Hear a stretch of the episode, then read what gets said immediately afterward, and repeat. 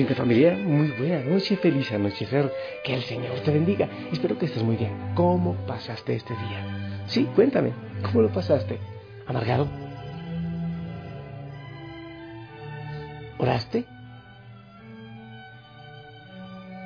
¿Diste testimonio de vida? ¿Sonreíste? ¿Hablaste de Jesús a alguien?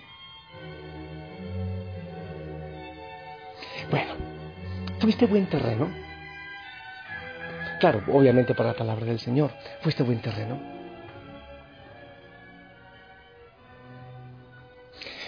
¿Permitiste que algo o alguien robara la semilla de la palabra en tu corazón? ¿Te has distraído en cosas capaz sin sentido?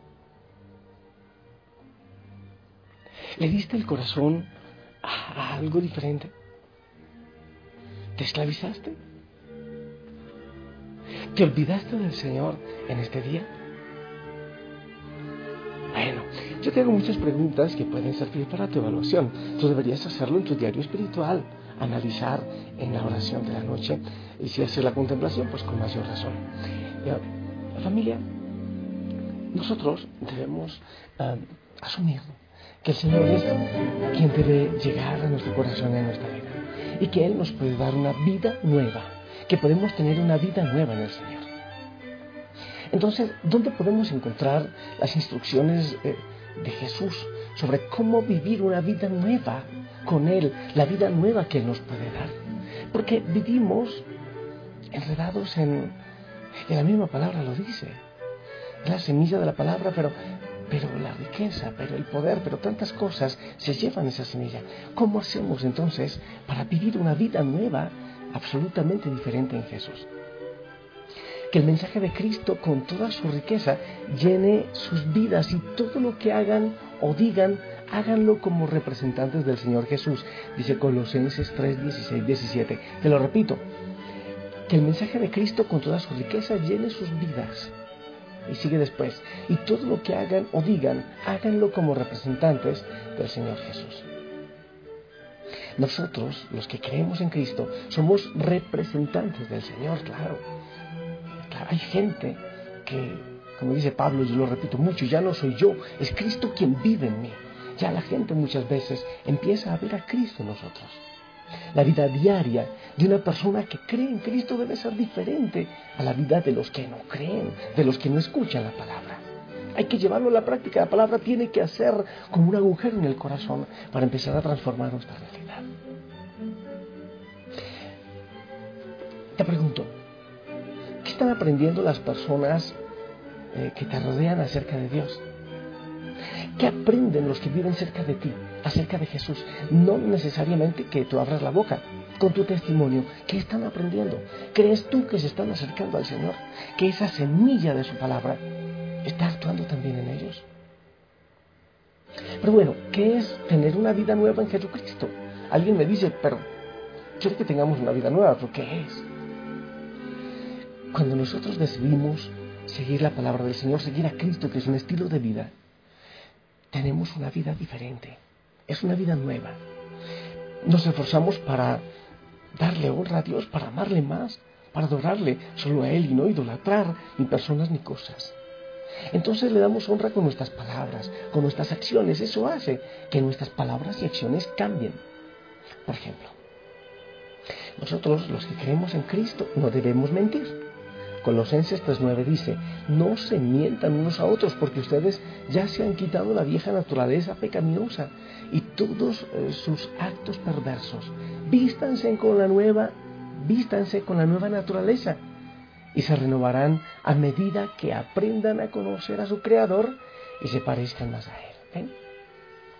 Quiere decir que sí, hay una vida que empieza a transformar, hay unas costumbres que empiezan a quedar lejos, atrás, y adoptamos una nueva manera de ser. Dejamos como que esa vieja naturaleza a un lado y empezamos a vivir al estilo de Cristo. La vieja naturaleza es aquella vida que, que estábamos viviendo antes, cuando todavía Cristo era solo una palabra. Entonces, vamos cambiando, aunque uno no se dé cuenta. Y de eso se trata, ¿eh? De eso se trata. Dejar esa vida antigua, dirá Primera de Pedro 1.23. Pero, ¿cuáles son entonces las obras de la vida vieja? Eso que yo debo ir dejando. Seguimos con la palabra, Colosenses 3, del 5 al 8, nos dice que hagan morir las cosas pecaminosas y terrenales que acechan dentro de ustedes. No tengan nada que ver con la inmoralidad sexual, la impureza, las bajas pasiones y los malos deseos. No sean avaros. Ahora es el momento de eliminar el enojo, la furia, el comportamiento malicioso, la calumnia y el lenguaje sucio. Aquí hay cosas más claras. Estas son eh, obras de la vieja naturaleza, pero cuando el Señor llega a nuestra vida, tenemos que empezar a dejar eso. Puede que sea difícil dejar todo este comportamiento pecaminoso. La palabra nos dice que el Espíritu Santo nos da el poder de vivir para Cristo. Seguimos con la palabra en segunda de Pedro, del 1 al 3, dice, mediante su divino poder, Dios nos ha dado todo lo que necesitamos para llevar una vida de rectitud. Todo esto lo recibimos al llegar a conocer a aquel que nos llamó por medio de su maravillosa gloria y excelencia. O sea que el mismo Señor nos ayuda, podemos decir, pero yo cómo lo puedo lograr? Tú no. Tú haces un propósito, tú luchas, pero el Espíritu Santo lo logra en ti. Es gracia también. Cristo nos ha dado a todos los recursos necesarios para vivir una vida santa, si estamos nosotros dispuestos a invertir nuestro tiempo y aprender de Él y orar y estar en una vida diferente. Debemos esforzarnos diariamente por ir quitando todo aquello que alimente los deseos de esa vieja naturaleza. Debemos confiar también en lo que el Espíritu Santo va haciendo en nuestra vida. Debemos irnos liberando de esa vieja naturaleza y hacer compromisos de una vida nueva en Jesús, la vida nueva que Él nos da. Eh, yo te sugiero, por ejemplo, una de esas debilidades de esa vieja naturaleza, una, no agarres todas, yo voy a ser santo de hoy a mañana. Empieza una por una y la vas evaluando. Cada día en la noche la evalúas. Si tienes compañeros de camino o alguien con quien dialogas, evalúas cada semana cómo vas en ese proceso. Y lo haces, por ejemplo, durante un mes. Esa situación y te vas a dar cuenta de las transformaciones que el Señor va logrando en tu vida. Y también podemos analizar cómo podemos aplicar las enseñanzas de Jesús cada día. Tú escuchas el Evangelio todos los días. Bueno, eso espero, ¿eh? Entonces, dice así, dado que Dios los eligió para que sean su pueblo santo y amado por Él, ustedes tienen que vestirse de tierna compasión, bondad, humildad, gentileza y paciencia. Sean comprensivos con las faltas de los demás y perdonen a todo el que les ofenda. Recuerden que el Señor los perdonó a ustedes, así que ustedes deben perdonar a otros, sobre todo. Vístanse de amor, lo cual nos une a todos en perfecta armonía, y que la paz que viene de Cristo gobierne en sus corazones y sean siempre agradecidos. Colosenses 3, 12, 15 el vivir una vida buscando la santidad es buscar la paz, el amor, la bondad, la gentileza, la ternura. Son cosas prácticas. No puede haber un santo que solo viva renegando. ¿eh? Permite que cada detalle de tu vida como que vaya pareciéndose a Jesús. Tus acciones, tus palabras, lo que miras, lo que oyes, lo que piensas, lo que hablas que todo sea para honrar a Dios. Ya, no es fácil, sí. Pero el Señor lo va logrando en nosotros, guiados por el Espíritu Santo. Así que no es imposible. Que nada nos impida vivir en esa cercanía del Señor, vivir en esa gracia que nos es prometida. La vida cambia absolutamente y entonces eso nos lleva a alabarle, a glorificarle, a darle gloria al Señor. Bendito sea. Qué hermoso. Y empiezo a decirte hoy algo que seguramente, porque ya mire el Evangelio de mañana, te voy a recomendar. Y es decirle, Señor, Tú eres quien tenía que venir a mi corazón para sacar esa tristeza, para sacar la amargura, para salir de tantas cosas que me hacen infeliz, de, la prisa del enojo. Eres tú quien tiene que llegar a mi vida y a mi corazón. Bendito seas, Señor. Bendito seas por salvarme, porque tú has dado tu vida en la cruz para salvarme. Quien tenía que venir, quien puede transformar mi vida, quien puede hacer las cosas nuevas en mi corazón, en mi hogar, en mi país. Pero yo sé, Señor, que si quiero que el mundo cambie, debo empezar por transformar yo mi vida en ti. Gracias, Señor. Te invito a orar y a darle gracias a Él, que puede cambiar tu vida. Cristo moriste en una cruz, resucitaste con poder, perdona mis pecados hoy, sé mi Señor y Salvador. Cámbiame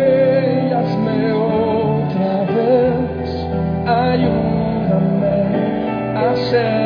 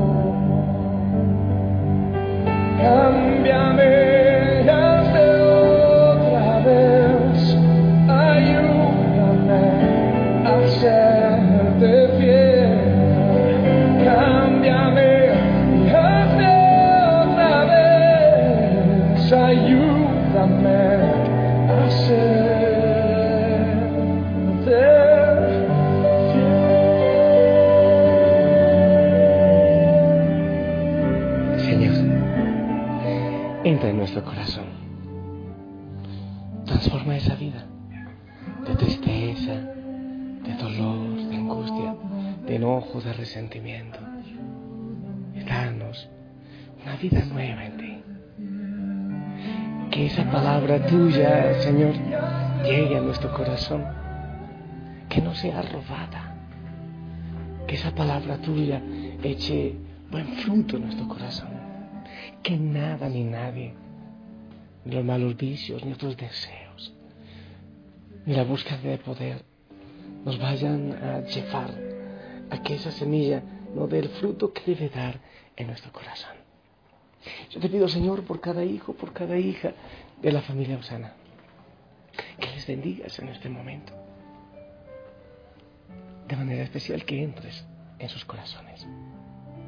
Que por medio de mi voz, ahora un poco disfónica, tú como que vayas entrando por sus oídos hasta el corazón y hasta transformar todo su ser. Que los bendigas, que los acompañes, que les des una vida nueva, diferente.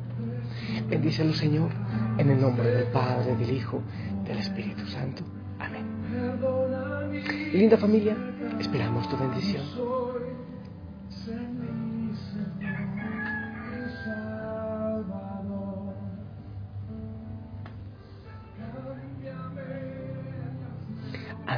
Amén. Gracias por tu bendición. Te amamos en el amor del Señor. Sonríe. Duerme con el uniforme puesto, con esa sonrisa. Suéltate. Suéltate en Él. Confía en Él. Siéntelo en el corazón.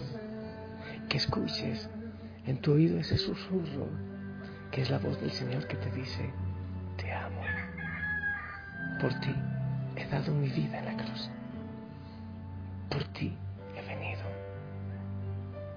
y si fuese necesario subir nuevamente la cruz solo por ti, lo haría, porque te amo.